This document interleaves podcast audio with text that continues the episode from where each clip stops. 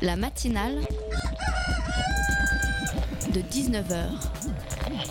Et bah, c'est une émission qui parle de société, politique, euh, Culture alternative. On va aussi parler de sport, euh, de gens dans la rue. et l'actualité en règle générale. On va peut-être parler des corbeilles à linge va pas s'ennuyer. en osier d'Auvergne. voilà, il y aura, y aura des invités. Sociologues, des invités chercheurs. Les invités ne diront que des choses intelligentes.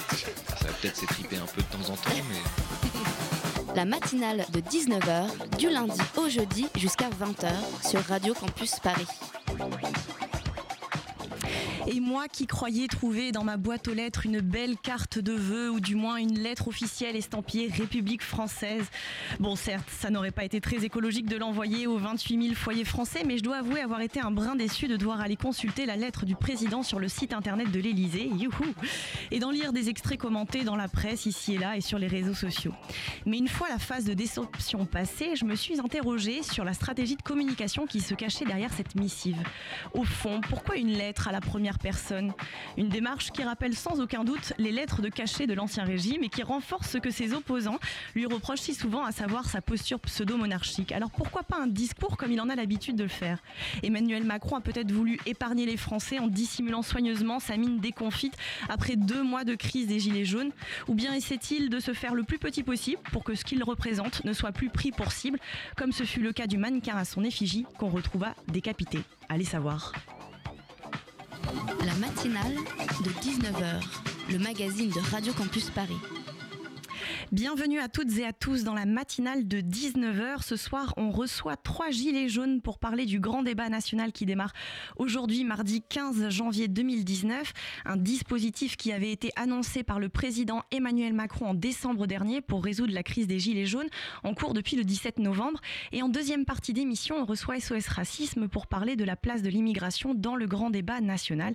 Et enfin, côté chronique, on entendra Kathleen et Lucie. Alors restez avec nous puisque comme le dit le générique, les invités ce soir ne diront que des choses intéressantes. Dans cette salle, on vient de tout le département. Certains ont roulé près d'une heure pour rejoindre les Gilets jaunes de Châteauroux. Qui parmi vous compte participer au grand débat? Au premier rang, un homme avec une veste bleue lève le doigt et prend la parole. Pour pouvoir comprendre et ensuite critiquer ce qui sera fait, j'estime qu'il faut au moins participer à cette action, entendre, voir ce qui se passe et ensuite on pourra réagir et agir. Ici, huit Gilets jaunes sur à peu près une centaine s'apprêtent à participer au grand débat, comme Johan. Je pense que vous êtes tous conscients aujourd'hui qu'on a un gouvernement qui joue dans la démagogie permanente.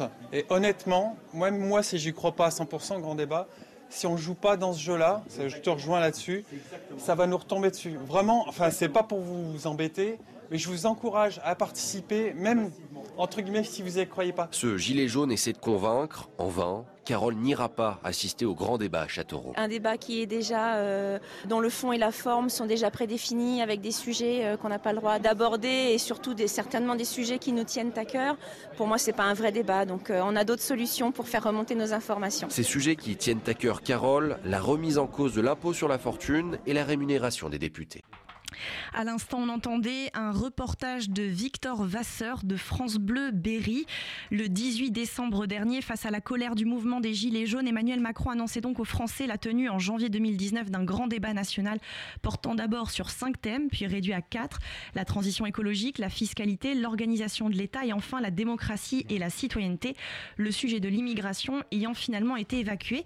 Depuis mi-décembre, des cahiers de doléances ont été mis à disposition en mairie et en ligne pour faire remonter les demandes des citoyens. Et à compter d'aujourd'hui démarre la seconde phase de ce fameux grand débat national avec la tenue de débats pour entamer un dialogue entre citoyens et politiques, une phase qui devrait durer jusqu'à jusqu'au 15 mars. Euh, Emmanuel Macron s'est d'ailleurs euh, rendu aujourd'hui euh, à Grand Bourteroux dans l'heure pour entamer une tournée des régions françaises à la rencontre des maires. Et alors pourtant, d'après un tout récent sondage Odoxa Densu Consulting pour le Figaro et France Info, 7 Français sur 10 estiment que la consultation ne sera pas utile pour le pays. Alors ce soir, pour parler du grand débat national, on reçoit trois gilets jaunes au parcours assez différents. Loïc Canitro, euh, intermittent du spectacle à Saint-Denis, Bruno de Ginesté, euh, j'espère que je prononce bien, Tout à fait. conseiller immobilier et auto-entrepreneur. Et enfin, Philippe Pasco, ancien conseiller régional d'Île-de-France de 2004 à 2010 et auteur du célèbre Pilleur d'État paru en 2015 chez Max Milo. Bonsoir messieurs. Et merci d'être avec nous en studio ce soir en direct. Et à mes côtés pour mener cette interview, Léo de la rédaction de Radio Campus Paris. Salut Léo. Bonsoir. Alors pour commencer, on aimerait euh, savoir, euh, on parlait à l'instant là euh, des cahiers de doléances qui avaient été mis à disposition. Est-ce que vous, en tant que gilet jaune, vous avez contribué à ces cahiers de doléances respectivement? Oui. Oui, dans le cadre de ce que les Gilets jaunes ont plus ou moins décidé, c'est-à-dire les quatre priorités, le RIC, le, la baisse de la TVA pour les produits de première nécessité, euh, une révision drastique des avantages et privilèges des élus et cerise sur le gâteau, euh, un petit retour à l'ESF. Tout le reste, c'est de l'enfumage. Mhm. Loïc euh, Canitro oui, alors nous, euh, localement à la Plaine Saint-Denis, on a monté une assemblée citoyenne de Gilets jaunes et puis on a euh, collectivement élaboré euh, tout un questionnaire qu'on porte auprès des habitants, auprès des gens qui travaillent dans le quartier et on va discuter, réfléchir avec eux. Il y a une trentaine ou une quarantaine de propositions qui sont faites et puis chacun les classe entre ce qui est urgent, vraiment prioritaire, ce qui est important, ce qui semble ne, ne, pas être souhaitable. Et puis voilà, donc c'est en train de s'établir avec la population. On trouve des choses assez euh, assez différentes.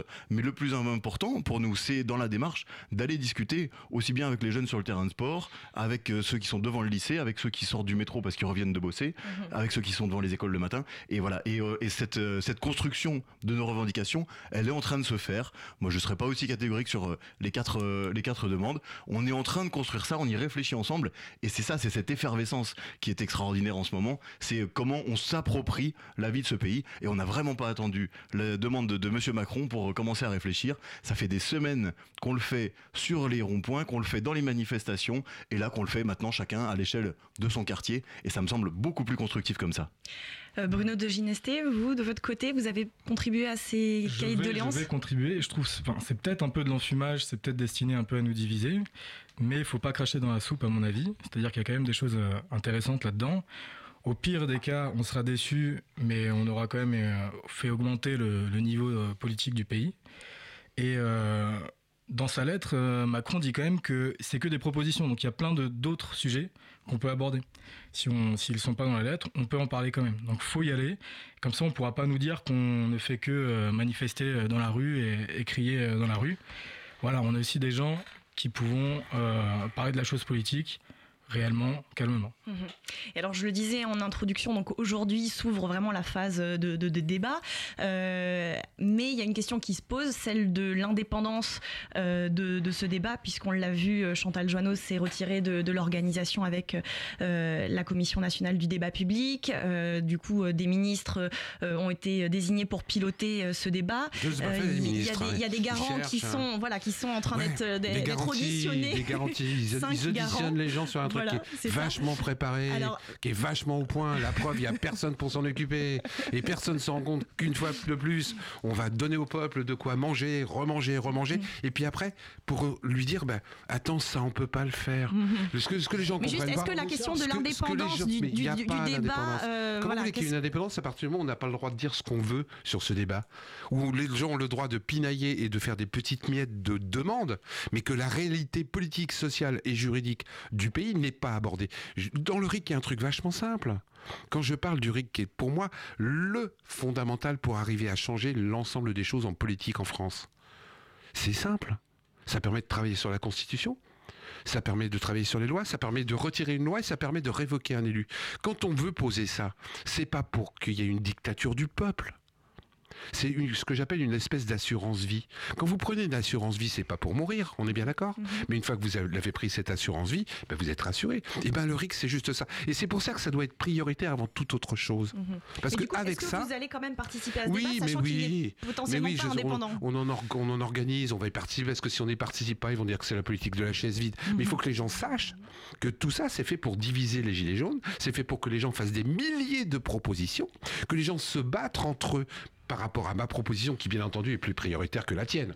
Et en oubliant complètement que si on veut contrôler, contrôler le travail des élus qui nous enfument depuis des, dizaines et des dizaines d'années, parce que Macron n'est que la résultante de 40 années d'élus qui, quelque part, dirigent à notre place. Mhm. je vais vous donner juste un exemple que les gens ne comprennent pas.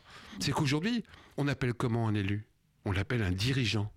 Nous, tout ce qu'on demande, bêtement, c'est que ces gens-là ne soient plus des dirigeants, mais soient des mandataires. Mhm. Bruno de Ginesté, vous vouliez intervenir? Ouais, c'était juste pour, euh, pour aller dans ton sens, c'est simplement de dire que s'il y a une, un seul point sur lequel il faut, faut, vraiment insister pour euh, quand on va dans voilà, c'est le RIC. C'est la mère de toutes les batailles, toutes les questions sociales viennent après. Il y a hum, peut-être un, un, autre point, en fait, j'ai pas trop compris exactement, mais apparemment on ne pourrait pas mettre en place le RIC sans sortir de, de l'Europe. Non, mais ça c'est du mensonge, ça. Bon, je ne sais pas. En tout cas, les, les, quand tu veux, la, la Commission européenne la commission, enfin les, les lois de, de, de l'Europe qu'on nous a imposées en 2005, hein, puisqu'on a rejeté les lois, on ne veut pas vivre sous ces lois-là, on nous les impose. Euh, apparemment ne prévoit pas de, de, de référendum d'initiative citoyenne. Ça, c'est pas vrai. Alors, Canitro Oui, euh, effectivement, les cadres qui sont en place aujourd'hui sont pas faits pour qu'on puisse exprimer nos libertés, nos, nos envies et nos besoins. Donc, de toute façon, il va falloir changer les cadres. Et dès le début, dès ce, dès ce débat-là, on nous impose un cadre qui ne nous permet pas ni de réfléchir, ni de proposer, et, et encore moins de décider. Donc, ils nous ont bien dit, vous avez des propositions à faire, et puis on gardera ce qu'on veut. De toute façon, ce qu'on a fait déjà, vous ne reviendrez pas dessus. L'ISF, on le remettra pas, des choses comme ça. Bon, on voit bien. Attends, moi je, continue cette, cette histoire. Euh, le, euh, donc, on a euh, cette, nous des cadres là en ce moment qui ne nous conviennent pas. Donc, c'est à nous de créer nos propres cadres et de définir ce dont on a envie de rêver, ce, dont, ce qu'on a envie de mettre en place, ce qu'on a besoin de mettre en place. Là, par exemple, il y a quand même un truc fou. À aucun moment dans ce questionnaire, on parle de la pauvreté généralisée, ni de l'extrême richesse démesurée. Or, c'est quand même bien un des problèmes fondamentaux qui est sorti depuis le début de ce mouvement.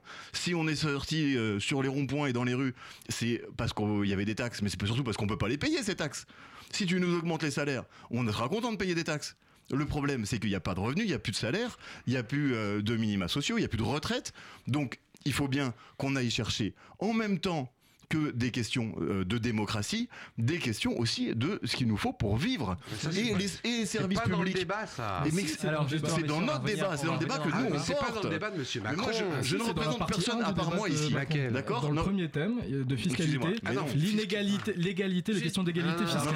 Moi, je tiens à dire que ici, je ne représente que que moi et je ne suis mandaté par personne. Je veux pas parler au nom des gens, mais moi, je vous le dis, ce qui m'a mis dans la rue, c'est de pas pouvoir être sûr de payer des études à ma fille, de pas pouvoir de d'avoir des, des, voisins qui sont obligés le 15 du mois d'aller taper à côté en disant putain t'as pas 15 balles pour finir le mois, d'avoir des, euh, des réfugiés qu'on laisse crever dehors, c'est inadmissible. Il faut qu'on résolve tous ces problèmes-là et après, euh, après en même temps qu'on s'interroge sur les questions de démocratie, sur les questions de RIC ou d'autres choses, me convient très bien. Mais par contre, on ne peut pas sortir de cette euh, mobilisation sans qu'on ait résolu les problèmes les plus urgents qu'on a dans ce pays en ce moment. et ça, pour moi, c'est la justice sociale. Alors, prenons les problèmes un par un. le, le mouvement des Gilets jaunes il a eu pour déclencheur quand même la taxe sur les carburants. Euh, depuis, le gouvernement a cédé sur cette taxe, mais le mouvement continue avec des revendications qu'on voit qui sont de plus en plus euh, euh, nombreuses. Concernant l'écologie, qui est un problème central dans notre pays, je finis ma question, comme dans le reste du monde, quel serait pour vous le visage d'une transition écologique sociale? Quelles solutions concrètes, c'est-à-dire quelles solutions est-ce qu'on peut apporter à des problèmes qui, sont, qui dépassent le quotidien et qui pourtant jouent dessus? Excuse-moi, juste, juste rectifier un petit truc parce que c'est important au niveau journalistique. Ils n'ont pas cédé sur les taxes. Ils les ont juste reculés. Il faut que dans la dialectique, les gens le comprennent bien. On n'a pas fait, on n'a pas, on n'a pas retiré les taxes. On les a repoussées. Donc il est important d'employer les mots pour que les gens comprennent bien que là aussi c'est une arnaque. C'est-à-dire que quand on vous dit vous n'allez pas payer d'électricité, on arrête l'électricité. Non, non. On a repoussé l'augmentation de l'électricité. Rappelez-vous, mhm. rappelez-vous, il y a quelques années, une taxe sur le gaz qui ne devait pas augmenter et qui, en fin de compte, s'est traduit par une augmentation encore plus importante après. Donc, ayons les mots justes. Non, non, les taxes n'ont pas été retirées. Mhm. Les taxes ont juste été repoussées. Et alors, sur les propositions de type écologiste, quelles sont-elles? Eh ben, écoute, on retrouve exactement la même logique. C'est-à-dire que on nous dit, on va faire des efforts sur l'écologie, mais on s'arrête là où commencent les intérêts de Total, de Bayer Monsanto, de Exxon, de là où s'intéresse, où commencent les intérêts des grandes multinationales et où commence la logique capitaliste. Donc peut-être c'est là qu'il faut tout réinterroger. C'est pourquoi on produit, avec qui on produit et comment on produit. Voilà, donc ces questions-là, il bah, va falloir se les poser à tous les niveaux de la société. Aussi bien dans les entreprises, l'endroit où il y a le moins de démocratie en ce moment au monde, c'est bien l'entreprise. Mais se les poser sont intéressants, c'est intéressant, mais comment on les résout? Parce que tu vas te les poser, les questions, on les a tous. Moi, je vais t'en donner une. Il y a la semaine dernière le Conseil constitutionnel, vous connaissez tous le Conseil constitutionnel, a détruit 23 amendements, 23 articles de loi sur 86, dont un qui est très important, où les députés, pour une fois, avaient fait quelque chose d'intéressant, c'est-à-dire qu'ils avaient dit qu'on met maintenant sur les pots de miel son origine géographique. Mhm. Donc c'est quand on achetait un pot de miel, on savait que ça venait de Chine. Eh bien le Conseil constitutionnel, il a viré cet article-là. Donc ok, on veut parler de l'écologie, mais tant qu'on ne résoudra pas le contrôle de ces gens-là par le peuple, on pourra dire tout ce qu'on veut, on pourra trouver toutes les solutions, eux nous les casseront. Dans un instant, on continue de parler du grand débat national, mais tout de suite une courte pause musicale avec Everything Apart de Fox Warren.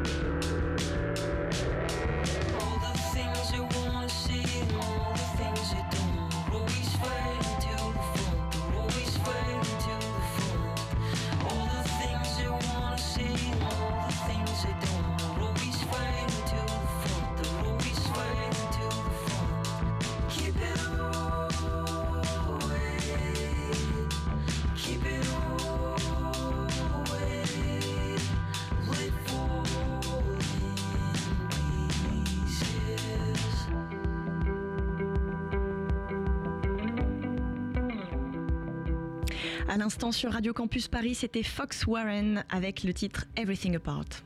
La matinale de 19h du lundi au jeudi jusqu'à 20h sur Radio Campus Paris. On est toujours dans le studio de Radio Campus Paris avec Loïc Canitro, Bruno de Ginestré et Philippe Pasco, tous les trois gilets jaunes, pour discuter du lancement du grand débat national. Et Léo avait une question pour nos invités. Oui, donc nous revenons dans le grand débat national avec le second thème qui a été proposé donc euh, par Emmanuel Macron. Euh, depuis le début du mouvement, on a beaucoup entendu parler de la suppression de l'ISF qui a été remplacée par une simple taxation sur les hautes fortunes immobilières. Euh, la question de la justice fiscale revient euh, dans, la contestation. Portez-vous euh, cette revendication d'un retour à la taxation sur la fortune et comment comptez-vous mener ce combat alors qu'Emmanuel Macron martèle qu'il ne reviendra pas sur cette mesure? Et avez-vous d'autres propositions concernant la fiscalité? Mais oui, pour, pour, commencer, donc oui, bien sûr, il faut, il faut rétablir euh, l'ISF. C'est à la fois un, revenu d'argent et surtout un symbole. Mm. C'est un symbole que ce qu'on ne peut pas se permettre d'abandonner. Euh, d'abord, voilà, il y, avait une phrase qui était d'abord rend l'ISF, d'abord rend le CICE, rend, ces choses-là, et ensuite le, un des slogans qu'on retrouve le plus dans les manifestations, c'est justice sociale, justice fiscale. Ça va ensemble. Ça va ensemble. Il faut arrêter de laisser crever une partie de la population en disant que si, si, si les autres sont vraiment très, très, très riches, eh ben ça va ruisseler. On sait bien que ça marche pas. Ça fait des années qu'ils nous font ce coup-là. Ça s'est accéléré avec Macron.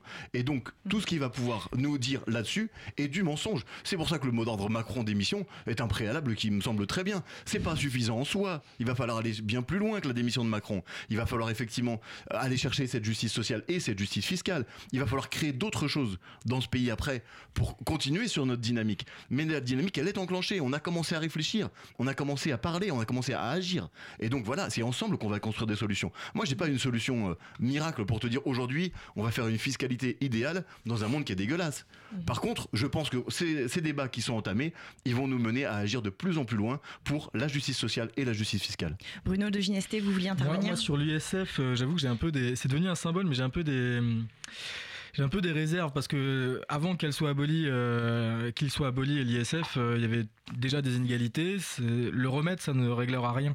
Par contre, ce qui est plus intéressant, si on, pouvait récupérer les, 120 milliards euh, d'évasion fiscale des grandes entreprises, mhm. ça c'est quand même beaucoup beaucoup plus de, pognon parce que je crois que l'ISF c'est genre je sais plus quoi 4 ou 5 milliards un truc enfin comparé à 120 milliards c'est quand même très peu il y a aussi le problème le problème de la dette qui je crois que c'est le deuxième budget de l'État une dette qui est, qui est indue. C'est hein. les intérêts de la dette. Les intérêts de la dette, on ne rembourse même pas le principal.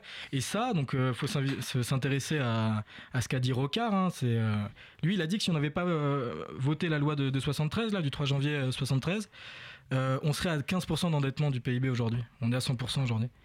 Donc il est là l'argent à récupérer. On pourrait baisser les taxes de tout le monde, de toutes les petites entreprises. On pourrait, on pourrait vraiment faire du bien à l'économie française, parce que c'est vrai qu'on est un pays quand même où il y a énormément de, de charges et de taxes mais le problème, c'est qu'il est là. Euh, le, gros tas de pognon à récérer, c'est la dette et c'est l'évasion fiscale. Mhm. Donc l'ISF, c'est un symbole, mais il faudrait pas trop s'argumenter là-dessus. L'ISF n'est pas qu'un symbole, puisqu'il y a aussi, on a, il y a une étude qui est sortie il y a une semaine sur euh, les dons aux associations qui ont été baissés de plus de, qui ont été baissés très fortement la, semaine dernière, enfin depuis euh, depuis la, baisse de l'ISF, donc pendant un an, et aussi le, le, CAC 40 qui a jamais eu autant de dividendes depuis depuis depuis 10 ans. Donc euh, c'est quand même assez nouveau. Donc l'ISF euh, a, aussi une valeur. Le, et... le CAC 40 qui, prend, qui prend des dividendes, c'est l'impôt sur la société. Tu te rends compte de ce que tu viens de dire Ça veut dire que tous les dons en France, c'est grâce aux riches. Ah non, mais il y a une grande partie quand même. Vous pouvez lire les chiffres, il y a des milliards d'euros. Non, non, non.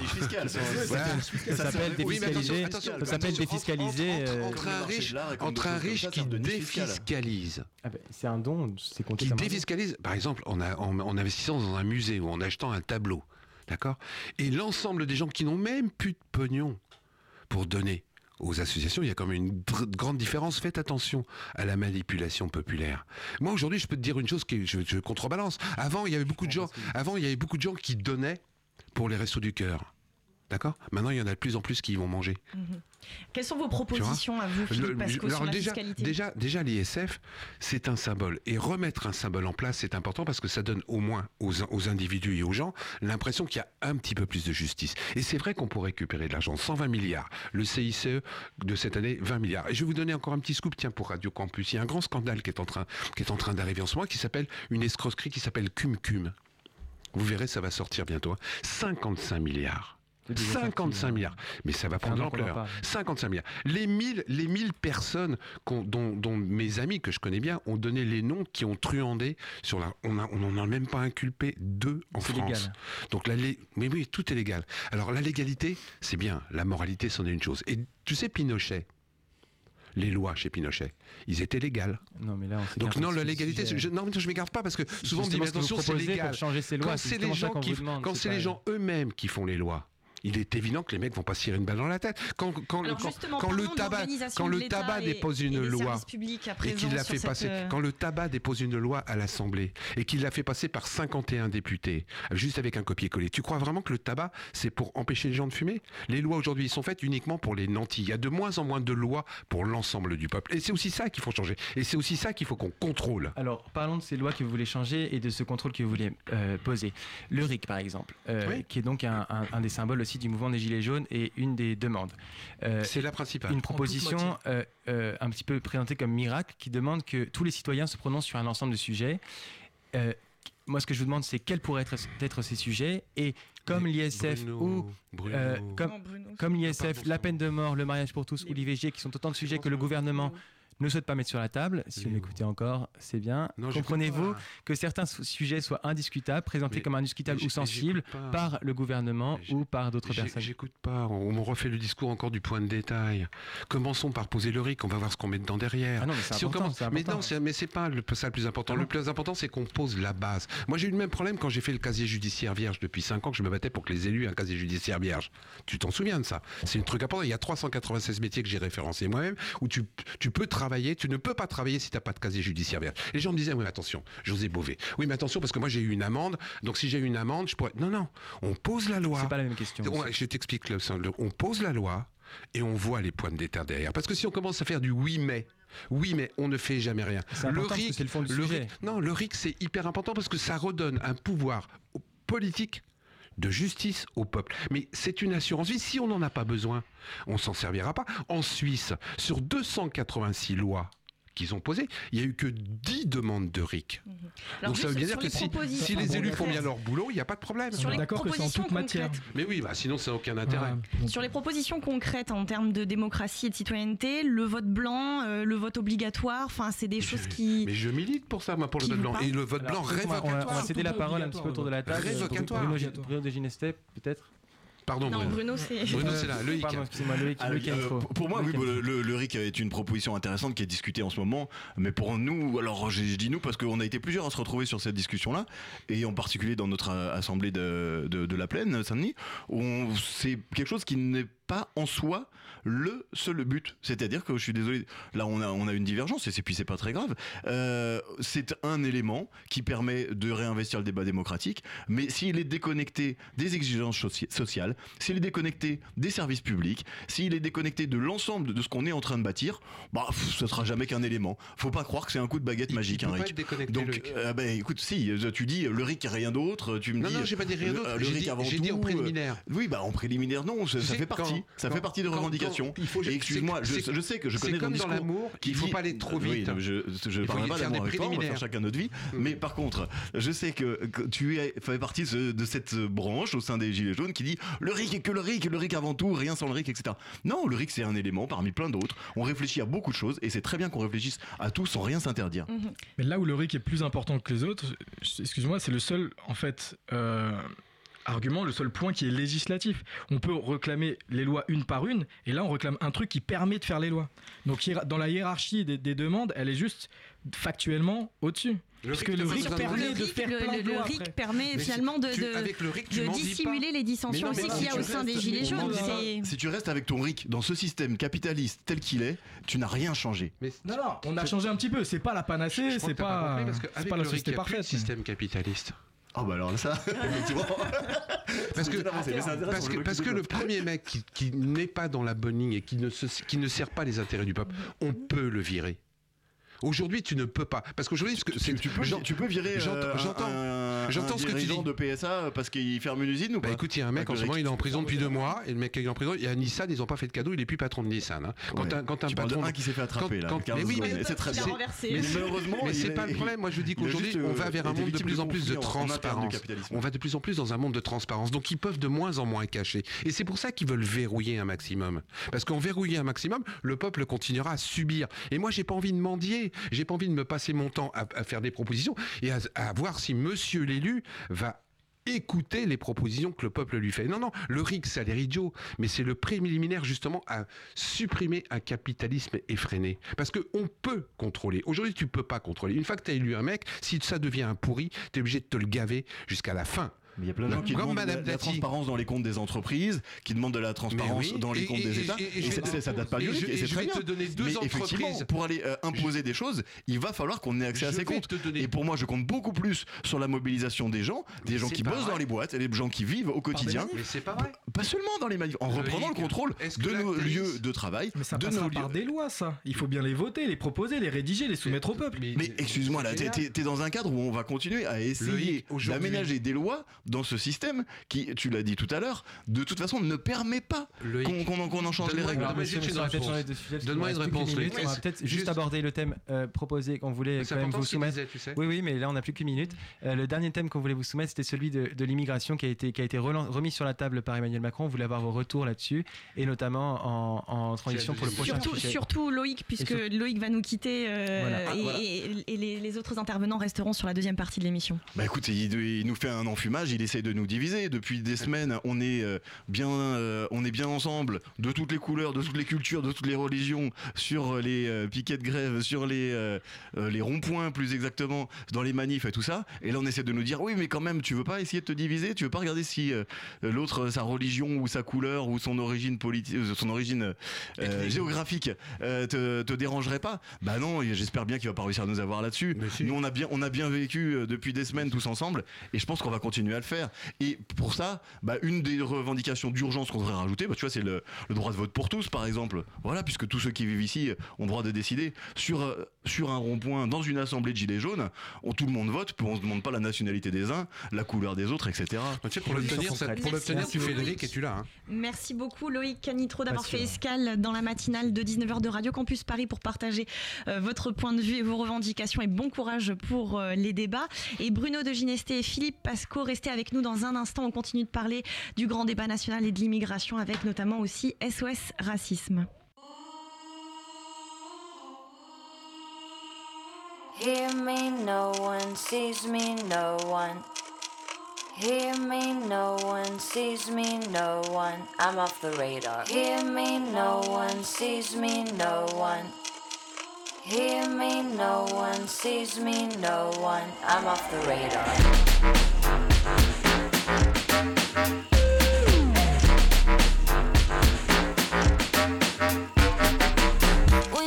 Up everything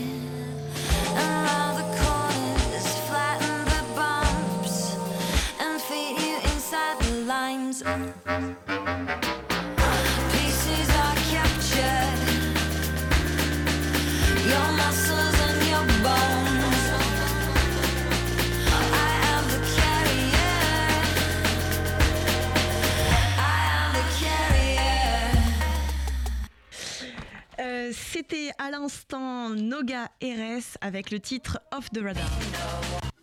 La matinale de 19h sur Radio Campus Paris.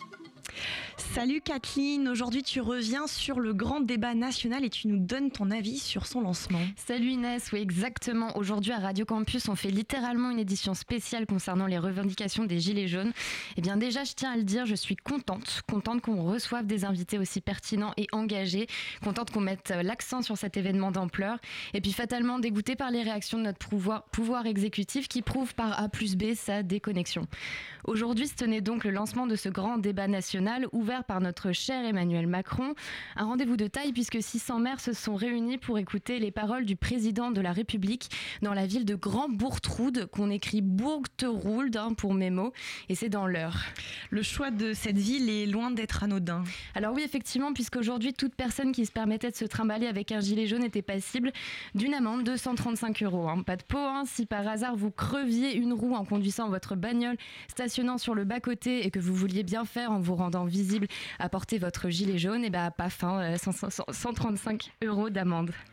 Mais c'est pas tout, hein, parce que selon une information relayée par François, la gendarmerie de cette commune de 3700 habitants avait aujourd'hui la consigne de prendre en photo les cartes d'identité pour contrôler les passages. C'est pas du tout un moyen de faire du fichage, hein, on s'en doute bien. Du coup, j'ai regardé le débat sur BFM TV pendant l'écriture de ma chronique à 15h30 et le truc qui m'a d'abord frappé, c'est que Macron avait des cernes, le temps blafard, les yeux légèrement révulsés. Ça se voyait que le gars était pas spécialement à l'aise. Bref, pour introduire le débat, Macron concède qu'il existe une fracture territoriale, une fracture démocratique. Il parle de trouver des solutions ensemble. Le même qui quelques jours plus tôt nous parlait du sens de l'effort, que les Français doivent se serrer davantage la ceinture, qu'il faut les responsabiliser selon mots. pas du tout arrogant, le gars. Aujourd'hui, on aurait pu croire que Macron interviendrait avec humilité, qu'il allait rapidement laisser la parole, et puis paf, retour au naturel. Petite allusion à dimanche, à dimanche soir, lorsqu'il a publié la liste des 35 questions qu'il souhaitait traiter durant ce grand débat. Et puis cette réponse, nous sommes en France, il n'y en aura jamais le bon nombre. Sous-entendu, même avec 35 grands axes de réflexion, ce sera, ce sera jamais bien parce qu'en France, eh ben, les gens râlent. Vous vous souvenez de son discours où il avait sorti que les Français étaient des Gaulois réfractaires? En fait, même dans des moments où le gars ne devrait pas faire de boulettes, il en fait quand même. Et on est toujours dans le double discours. Oui, c'est ça, le syndrome euh, du je vous écoute, mais je vous entends pas. Alors du coup, j'en ai pas encore parlé, mais pour animer ce grand débat national, Macron a fait appel à Sébastien Lecornu, qui est ministre chargé des collectivités territoriales, et Emmanuel Vargon, qui est secrétaire d'État à la transition écologique.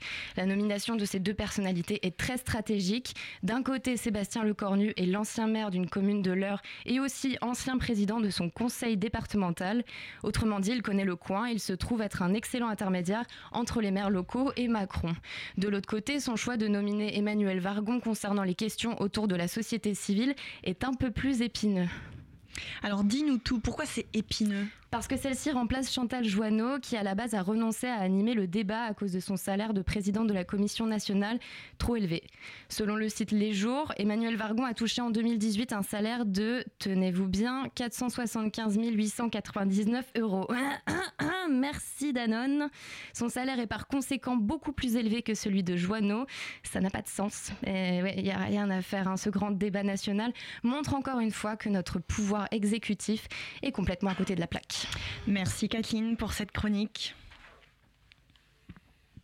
La matinale de 19h sur Radio Campus Paris. Pensez-vous que les Gilets jaunes soient contre l'immigration? Le problème, c'est difficile d'avoir une opinion sur l'ensemble parce que chacun a des opinions différentes. Mais euh, je pense qu'ils sont plutôt conservateurs au niveau de l'immigration. Je pense pas, non. J'ai vu que dans les revendications, il y avait plutôt un, des revendications en faveur de l'accueil des migrants, de meilleures conditions d'accueil pour eux. Euh, non, je pense pas qu'ils ils soient contre l'immigration. Ils sont pour les personnes qui ont des petits revenus, qui sont en difficulté. Moi, ce qui m'y a fait penser, c'est en fait dans la lettre de Macron, ils en parlaient, donc c'est un peu. Euh, comme un enfant quand on lui dit euh, euh, n'aie pas peur, et ben c'est là où on se met à avoir peur. Euh, non, je pense pas, c'était pas le but. Hein. Je pense qu'ils en ont ras-le-bol de la politique en France. Est-ce que le thème de l'immigration doit être abordé dans le grand débat qui commence ce soir? Ah oui, le grand débat, j'en ai entendu parler ce matin, mais. oui, parce que ça fait partie des questions, des questions que tout le monde se pose, donc autant crever l'abcès plutôt que laisser ça à des partis qui sont qui sont euh, pas forcément les bons. Encore une fois, ça, ça me semble être une manipulation du gouvernement pour décrédibiliser le mouvement des Gilets jaunes. Je vois vraiment pas du tout ce que ça vient faire là-dedans. La revendication était sociale. Je vois pas ce que ça vient faire là. C'est euh, une question qui est là pour flatter certainement euh, partie de l'électorat que M. Macron souhaite ramener à lui, mais je vois pas le rapport avec le, débat social qui nous concerne. Bah justement, on va voir s'il faut que ce soit un sujet en fait. C'était à l'instant un micro-trottoir réalisé place de la Bastille par Mona Lisa et Elodie. Alors je le disais en première partie d'émission, le thème de l'immigration a un temps fait partie des sujets du grand débat national annoncé en décembre dernier avant d'être aussitôt retiré. Parmi les questions posées par le gouvernement, on trouvait comment répondre aux questions des Français sur l'immigration, comment mieux vivre ensemble et mener une politique d'intégration plus efficace et plus juste. Mais hier, coup de théâtre, dans un paragraphe de sa lettre aux Français, Emmanuel Macron pose la question suivante en matière d'immigration une fois nos obligations d'asile remplies, souhaitez-vous que nous puissions nous fixer des objectifs annuels définis par le Parlement, faisant ainsi référence à la mise en place de quotas? Sur ces entrefaites, l'association SOS Racisme a réagi, fustigeant que le débat soit détourné des préoccupations initiales. Et dans leur communiqué de presse, l'association explique, je cite, Nous n'acceptons pas que le gouvernement, pour détourner le regard de la suppression de l'ISF, jette en pâture à des foules en colère le bouc émissaire favori de l'extrême droite de ces dernières années, l'immigré. Alors ce soir, Dan Cohen de SOS Racisme est avec nous sur Radio Campus Paris. Bonsoir. Vous êtes responsable du service développement chez SOS Racisme. Et on poursuit la discussion en compagnie de Bruno de Ginesté et Philippe Pasco, tous les deux gilets jaunes qu'on a entendus en première partie d'émission. Rebonsoir. Tout va bien, messieurs? Très bien. Ok. Et à mes côtés, Olivier nous a rejoint dans le studio de Radio Campus pour mener cette co-interview. Bienvenue, Olivier. je crois d'ailleurs que tu avais une question pour nos invités. Oui, la première question d'abord à Bruno et et à Philippe, euh, est-ce que la question de l'immigration, sous une forme directe ou indirecte, est-ce qu'elle fait partie des préoccupations des, Gilets jaunes? Je pense que oui. Euh, parce que euh, certes le, centre du débat était d'abord sur la question sociale, mhm. mais la question de l'immigration est très liée à la question sociale. on pourra développer plus tard. Euh, et de toute façon, euh, là, on est dans, une, dans un moment historique en France, on doit poser tous les débats et parler de tout. Si on ne le fait pas maintenant, on le fera jamais. Je rappelle juste que sur l'immigration, euh, il n'y a jamais eu de référendum, il n'y a même pas eu de vote au Parlement, puisque la loi du regroupement familial, en 76, votée par Chirac, c'était un décret-loi. Il n'y a même pas eu de débat au Parlement. Ok? Donc c'est quand même la moindre des choses c'est pas, on parle pas de la, taille des lampadaires ou je sais pas quoi, c'est quand même un truc important, que les Français, Français euh, dits euh, de souche ou dits issus de la diversité, tout ce que tous les Français de toutes les couleurs puissent s'exprimer sur un sujet aussi fondamental. Donc ça veut dire que pour vous, la question de, l'immigration, c'est plutôt euh, rendre l'égalité à, tous les, à tous les gens, quelles, soient leur, quelles que soient leurs origines finalement. C'est comme ça que vous l'entendez? Philippe Pascal. Ah, pardon. Moi, je n'entends pas parce que ça me pose pas de problème l'immigration. Ce qui me pose le problème, c'est la façon dont on traite les êtres humains. Mhm. Euh, je rappelle quand même que moi, par exemple, j'ai bossé pendant 10 ans sur le typage HLA. Euh, je sais que j'ai des origines arabes et des origines noires. On est tous un mélange. Donc l'immigration, c'est pas un problème. Ce qui est un problème, c'est la façon dont on traite les gens dans, les, dans leur pays, de la façon dont on les exploite. Quand vous avez à manger dans votre pays, quand vous avez euh, ce qu'il faut chez vous au niveau éducation, vous n'avez pas envie d'aller ailleurs. Donc le problème, il est là. Et arrêtons de détourner. Moi, l'immigration me gêne pas. Ce qui me gêne, c'est les gens qui dirigent l'immigration. C'est la façon dont c'est fait. Ce qui me gêne, c'est que les gens qui arrivent en France, on les intègre pas. Ce qui me gêne, et je l'ai vécu quand j'étais au Tchad en 1974, on faisait venir des gens en France pour travailler. Parce qu'on avait besoin d'immigrer pour construire, pour faire les chiottes, pour faire tous les sales boulots que les Français ne voulaient pas faire. Donc arrêtons de poser l'immigration, l'immigration comme un nombre. L'immigration, ça peut être aussi une richesse. Le partage, c'est une richesse. Je veux dire qu'il n'y a rien de plus beau au monde que des enfants métis. Quand vous commencez à mettre des enfants entre roi et roi, ça ne donne que des débiles. Donc oui, il faut de l'immigration, mais une immigration où on ouvre le cœur et pas seulement le profit. Mais alors du coup, je m'adresse, excuse-moi Olivier, euh, je m'adresse à Dan Cohen de SOS Racisme. Du coup, pour revenir sur la lettre d'Emmanuel Macron euh, d'hier, euh, il posait donc plusieurs questions sur l'immigration. Que proposez-vous pour améliorer l'intégration dans notre nation? Que proposez-vous afin de répondre au défi de l'immigration qui va durer? Comment renforcer les principes de la laïcité française dans le rapport entre l'État et les religions de notre pays et comment garantir le respect par tous de la compréhension réciproque et des valeurs intangibles de la République. Alors dans ces conditions, qu'est-ce que vous, vous redoutez SOS Racisme? Euh, Nous déjà, on redoute le fait que les, que les immigrés, une fois de plus, soient, euh, soient euh, les boucs émissaires en fait d'une situation sociale, économique qui, qui est en train d'exploser. Et le fait que de remettre encore les immigrés au centre du jeu, c'est une manière de détourner déjà le débat. Et en fait, euh, la façon dont il, l'avait annoncé, la première fois déjà le 10 décembre dans son allocution euh, télévisée, il avait dit, je cite, Je veux que nous mettions d'accord la nation avec elle-même sur ce son, identité profonde, que nous abordions la question de l'immigration, il, nous faut l'affronter. Euh, donc, en fait, il refait un lien entre identité nationale et immigration. Ça, en fait, c'est du, vu et du revu. C'est Nicolas Sarkozy, le débat sur l'identité nationale avec Éric Besson. Ça, on, voit ce que ça a donné. Ça a donné une libération de la parole raciste et quand elle n'était pas, stigmatisante. Euh, après, dans sa lettre aux Français, derrière, nous, on a exprimé nos doutes et on a exprimé nos craintes sur la façon dont ça a été, dont ça a été exprimé. Et euh, évidemment, ça a été, mais non, on ne met pas en lien la question d'identité nationale avec la question de l'immigration, euh, alors qu'on voit bien que c'est le cas. Ensuite, dans la lettre, quand il dit euh, qu'il va falloir euh, voir les objectifs euh, fixés, des objectifs annuels définis par le Parlement, la question de l'immigration choisie et de la politique des quotas, ça pour nous, en fait, c'est absolument inaudible. Ça pour nous, c'est inaudible et c'est dangereux en plus de ça. Parce que, parce que si, si, on, si on voit l'immigration de, cette façon-là, euh, en fait, on rejoint quelque part la vision du Front National. Le Front National demande une immigration choisie. François Fillon, pendant les élections présidentielles de, 2017, demandait aussi une, immigration choisie.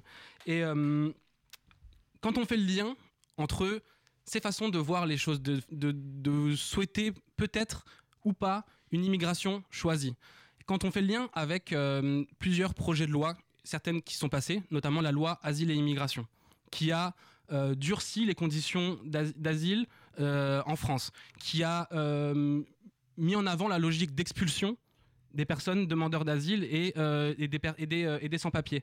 Quand on voit que ça, c'est aussi mis en lien avec la question de la hausse des frais d'inscription pour les étudiants étrangers hors Union européenne. En fait, quand on prend tout ça, quand on prend tout ça ensemble, ça traduit quelque part une volonté de choisir une immigration qui serait plutôt riche, euh, CSP+, des pays qu'on choisit. Et tout ça, ça nous va pas parce qu'en fait, l'immigration, c'est pas ça. Déjà, l'immigration, il faudrait peut-être le répéter, l'immigration en France n'est pas un problème. Et le fait de le poser comme ça dans le débat, c'est le poser comme un potentiel problème. Mhm. Alors avant de poursuivre notre discussion sur la place de l'immigration dans le grand débat national, je vous propose de faire une courte pause musicale avec Bunker de Balthazar.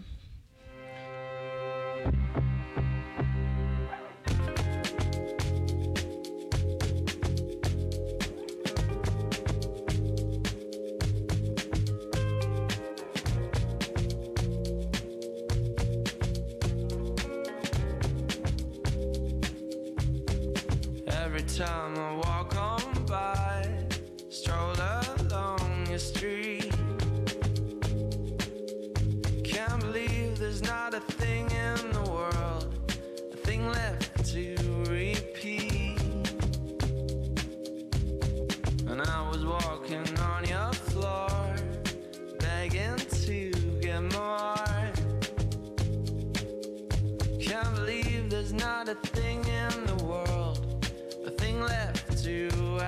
for.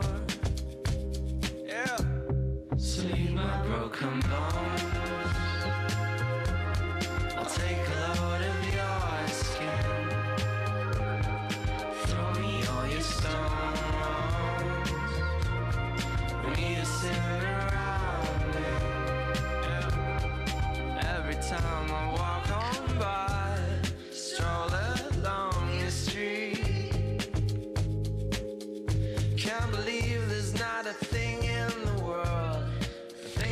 l'instant sur Radio Campus Paris, c'était Bunker et c'est signé Balthazar. La matinale de 19h sur Radio Campus Paris. On est toujours en studio avec Dan Cohen de SOS Racisme, mais aussi euh, Bruno de Ginasté et Philippe Pasco, euh, Pasco pardon, tous les deux euh, gilets jaunes. justement, Philippe Paco, vous vouliez réagir Pasco. Pasco. Pasco, excusez-moi. Un Pascal des Pasco. vous souhaitiez réagir aux propos de Dan Cohen Oui, mais je suis d'accord avec lui, mais je voudrais juste rappeler, parce que c'est important que les gens aient une vision globale, Monsieur Macron est en train de casser la loi de 1901. Et en cassant la loi de 1901, il est en train de permettre aux intégristes d'avoir pignon sur rue. Ça, ça, c'est la loi de 1905 modifiée, 1901 modifiée 1905. Ça, c'est pas travailler pour l'intégration des gens. Ça, c'est travailler pour un communautarisme et ça, c'est travailler pour que les gens se montent les uns contre les autres. Et je suis aussi d'accord avec Dan. Je veux dire, pourquoi mettre ça sur le tapis alors qu'il y avait des sujets beaucoup plus importants si ce n'est pour monter les uns contre les autres les Français et permettre aux extrêmes de s'exprimer et de polluer le débat national. Bruno de Ginesté, vous vouliez également Je suis d'accord avec Dan pour dire que c'est en aucun cas les immigrés qui doivent être montrés du doigt, si je ne dois pas être des boucs émissaires. Mais l'immigration en soi, c'est quand même aujourd'hui les très riches qui la veulent. Hein. juste, je vous lis tout, juste une petite, euh, un petit euh, bout de, du rapport du Conseil d'analyse économique intitulé Immigration, qualification et marché du travail sur le blog de Marianne, 28 avril 2010. Parce que l'immigration, entre guillemets, parce que l'immigration permet de payer toujours moins les salariés ainsi, les rapports de la Commission européenne du MEDEF et du Business Europe, MEDEF européen, n'ont eu de cesse depuis des décennies d'en appeler à toujours plus d'immigration. Donc aujourd'hui, la question sociale, l'immigration, d'un point de vue seulement euh, purement économique, Marx, Jaurès, Proudhon, tous les penseurs de la gauche, euh, Georges Marchais, etc., ont dit que c'était un moyen pour les ultra-riches de vaincre le prolétariat. Donc voilà, je, pense juste qu'il faut prendre ça en compte. Et euh, Dan dit qu'il euh, euh, il ne faut pas d'immigration choisie. Je suis d'accord avec lui, sauf qu'aujourd'hui, l'immigration, elle est choisie pour que ce soit des gens très peu qualifiés, très pauvres, parce qu'il s'agit de leur donner des, boulots sous-payés. Il s'agit de les faire travailler pour des, salaires trois fois inférieurs à ce qu'un père de famille a besoin ici pour vivre et pour nourrir sa famille. Donc, en étant pro-immigrationniste et en ne pesant jamais le débat sur des bases économiques de l'immigration. On fait le jeu des 0,1% et du haut capital. Moi, j'ai une question qui est, destinée à vous trois, finalement. Hein. Euh, tout à l'heure, SOS Racisme, hier en tout cas, parlait de diversion.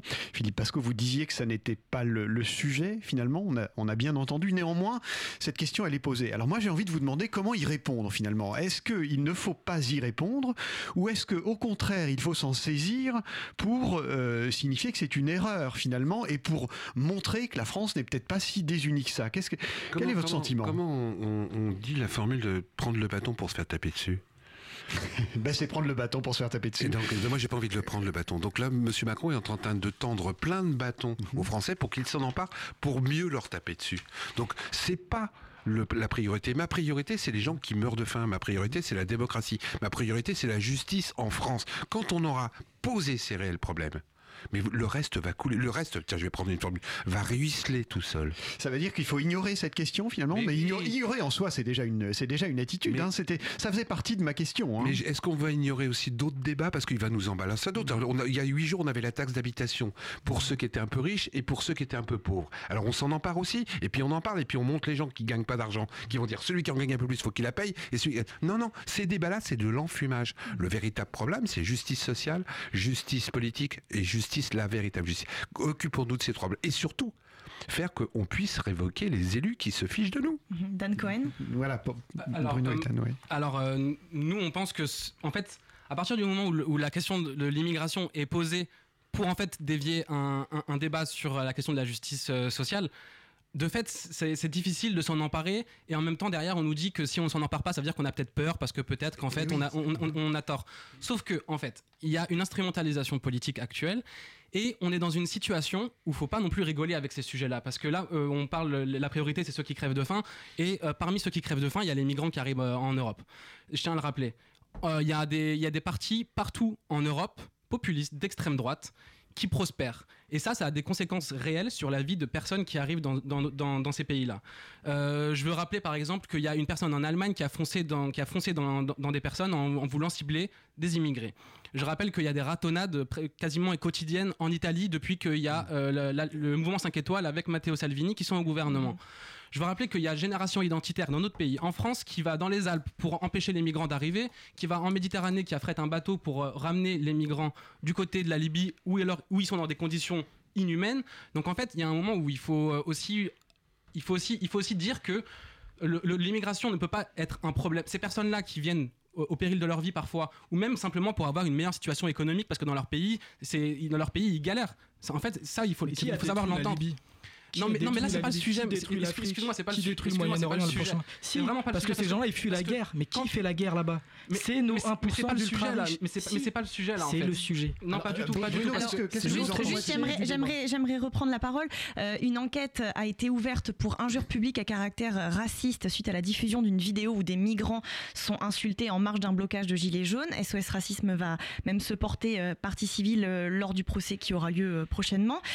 Comment quand même concevoir une convergence des luttes entre pro-migrants et gilets jaunes Écoute, c'est le même boulot, ils sont dans la même barque. Mhm. Les gilets jaunes aujourd'hui et les migrants sont exactement dans la même barque. Si on se laisse faire, entre guillemets, on est tous morts. Parce que autant je peux être d'accord avec Dan, le problème c'est que si on change pas les élus et si on change pas les lois et si on change pas le système, on aura beau hurler sur toutes les injustices, ces gens-là nous les remettront sur le tapis. Mhm. Donc essayons aujourd'hui, essayons aujourd'hui de, faire les choses dans leur causalité et pas dans leurs conséquences. Tu me mhm. parlais des types des Alpes. Comment ça se fait que la justice n'a pas interdit à ces gens d'y aller Alors qu'aujourd'hui, tu mets un gilet jaune, tu as 135 euros. Et si la justice n'a pas interdit à ces gens d'y aller, c'est parce que les politiques les ont laissés faire. Parce qu'ils ont donné des ordres pour les laisser J'aimerais juste entendre euh, Dan réagir sur cette question. la question de la convergence des luttes, elle est, elle est très très large et euh, je, ne vais peut-être pas m'y euh, arrêter. Mais par contre, sur la question de qui fait la guerre là-bas, etc., en fait, on vire très très vite vers du du complotisme le plus crasse. et, on, et on, va très très vite. Quand vous dites que l'immigration, c'est la volonté des plus riches, mais c'est une blague. L'immigration, c'est la volonté des plus riches, sérieusement Exactement. Ouais, d'accord, ok. Euh, peut-être que, euh, peut que Marine Le Pen, c'est une, c'est une, c'est une pauvre euh, demoiselle. En fait, c'est des personnes qui sont riches. On va, on va arrêter le, on va arrêter le, le, débat ici. Merci en tout cas beaucoup, Dan Cohen, d'avoir été en direct ce soir sur Radio Campus Paris. Et merci également à Bruno de Ginesté et Philippe Pasco d'être restés avec nous tout au long de cette émission. Et bon courage pour la suite. La matinale de 19h du lundi au jeudi jusqu'à 20h sur Radio Campus Paris. Paul Éluard écrivait Et par le pouvoir d'un doigt, je recommence ma nuit. Je suis né pour te connaître, pour te nommer masturbation. J'écris ton nom. Euh, Salut Lucie, t'es sûre que Paul Éluard, il a vraiment écrit ça? Euh, Peut-être pas finalement, je sais pas trop. En fait, le 28 décembre dernier, le magazine Pop et Engagé avec l'amour, ce n'est pas moi qui le dis, c'est eux, a publié un, article intitulé 6 bonnes raisons de se masturber régulièrement. Et parmi les conseils prodigués, le sixième m'a interpellé. Pour la, pour la journaliste, et je cite, c'est un acte d'empowerment. Se masturber régulièrement et assumer la satisfaction qu'on y trouve est une puissante démarche d'indépendance. On prend seul en main son plaisir et sa sexualité sans se soucier des avis d'un ou une potentielle partenaire. D'ailleurs, on n'en a même plus besoin, être en maîtrise totale de son corps et de ses sensations, et accessoirement de son orgasme, c'est quand même le feu. Et en même temps, ça m'a vraiment dérangé de lire ça, car en tant que femme, la moindre de nos actions devient politique. Qu'un mec se touche la nouille, on va dire que c'est normal. Par contre, quand il s'agit de se tripoter le millefeuille, d'un coup, ça signifie que je suis une femme qui prend en main ma sexualité et qui n'a pas besoin d'un homme. Hashtag girl power. Alors franchement, je suis la première à me revendiquer féministe. Mais là, on parle de masturbation, pas d'égalité de salaire. On parle de se toucher la nénette. C'est pas comme si on partait en quête pour niquer le patriarcat. La masturbation est un acte sexuel naturel. Je n'ai pas envie qu'on dise de moi, c'est bien, elle se touche, elle n'a pas besoin d'un partenaire, c'est une femme moderne. Être une femme en 2019, ça signifie aussi que le plus infime de nos actes est susceptible de déclencher un débat, soit en réaction, ah là là, c'est vraiment une femme coincée, elle n'est pas très évoluée celle-là. Ou l'autre versant, oui, enfin c'est bon, on a compris, elle est féministe, faut qu'elle arrête de nous casser les couilles. Un sondage réalisé par l'IFOP sur le plaisir féminin a montré que seuls 20% des femmes avouaient se masturber. Autant je veux bien avouer avoir fantasmé sur mon professeur de CM2, mais j'ai pas envie d'avouer que je me masturbe. Enfin, juste le dire, ça suffit. C'est d'ailleurs hyper étrange, car euh, entre copines, on va être moins gêné à expliquer comment faire la meilleure pipe possible que de donner son astuce pour faire, euh, pour se faire plaisir en solitaire. Parler masturbation devrait d'utilité publique et j'hésite à envoyer à Agnès Buzyn une proposition de loi où on obligerait les fabricants à inscrire Tu as beaucoup mieux à faire avec tes doigts sur les paquets de cigarettes. Et pourtant, même si aujourd'hui j'en fais la promotion, il faut que je vous avoue que de mes 14 ans à très récemment, je ne pensais pas pouvoir ressentir du plaisir en me touchant. Oui, oui. Mais avec le temps, en évacuant la pression anxiogène qui existe autour de ce sujet, et surtout en suivant mon instinct, j'ai finalement compris qu'il y avait autant de manières de se masturber qu'il y a d'individus. Par exemple, pour pas mal de petites filles, la masturbation, c'est d'abord passer par le humping. Alors, ce mot anglais désigne le fait de se frotter les parties génitales contre un recoin de table, une poignée de porte ou un oreiller. Alors, forcément, quand t'es gamine, tu n'as pas conscience tu captes juste que faire ça te fait du bien et que c'est cool. Aussi, Aussi, en me renseignant sur la masturbation, je me suis rendu compte que les médias mainstream en parlent désormais beaucoup plus librement. Instagram a ainsi vu naître une multitude de comptes masturbation positive comme Tajoui, Jouissance Club, Bougement Bal Clito, qui font la promotion du plaisir solo. Tout ça pour dire que la masturbation, cela devrait ni plus ni moins être qu'une pratique qui consiste à provoquer le plaisir sexuel par des contacts manuels. La définition quoi. Et qu'on enlève toutes les notions de culpabilisation, d'empouvoirment et autres réjouissances qui détournent le débat. Ça devrait être un sujet banal et moi je devrais plutôt être en train de vous parler de l'image la plus likée d'Instagram qui est un œuf. Ça, c'est de la vraie nouvelle incroyable. Ce soir, pour moi, tout va bien. Enfin, jusqu'à la prochaine fois. Merci beaucoup Lucie d'avoir euh, euh, courageusement parlé euh, de ce sujet. il est bientôt 20h, la matinale de 19h c'est fini pour aujourd'hui. Merci à toutes les personnes sans qui cette émission n'aurait pas été possible. Hugolin pour la réalisation, Léo et Olivier pour leurs questions, Kathleen et Lucie pour leurs chroniques et enfin Bettina pour la coordination. Pas de panique, la matinale revient demain et bien sûr vous pouvez retrouver cette émission en podcast sur le site internet de Radio Campus. Mais tout de suite, place à la demi-heure avec Pitoum. Salut Pitoum, de quoi vous parlez ce soir dans la demi-heure? Salut, et eh bien ce soir on va parler de deux choses. D'abord de l'affaire du siècle avec Marine Denis qui fait partie, qui est responsable de plaidoyer chez Notre Affaire à tous, euh, qui, euh, qui est une des quatre ONG donc qui a pris en charge, qui a initié l'affaire du siècle pour euh, attenter un procès à l'État pour le contre le pour les mesures prises pour le réchauffement climatique, c'est pas préparé, mais le reste de l'émission le sera. Et, euh, et, par contre, on parlera aussi des violences euh, et de la nécessité ou non des violences euh, dans le cadre des mouvements sociaux, sujet qu'on avait déjà abordé et qu'on réaborde ce soir. Super, alors restez à l'écoute de Radio Campus Paris et à demain pour ceux qui écoutent la matinale.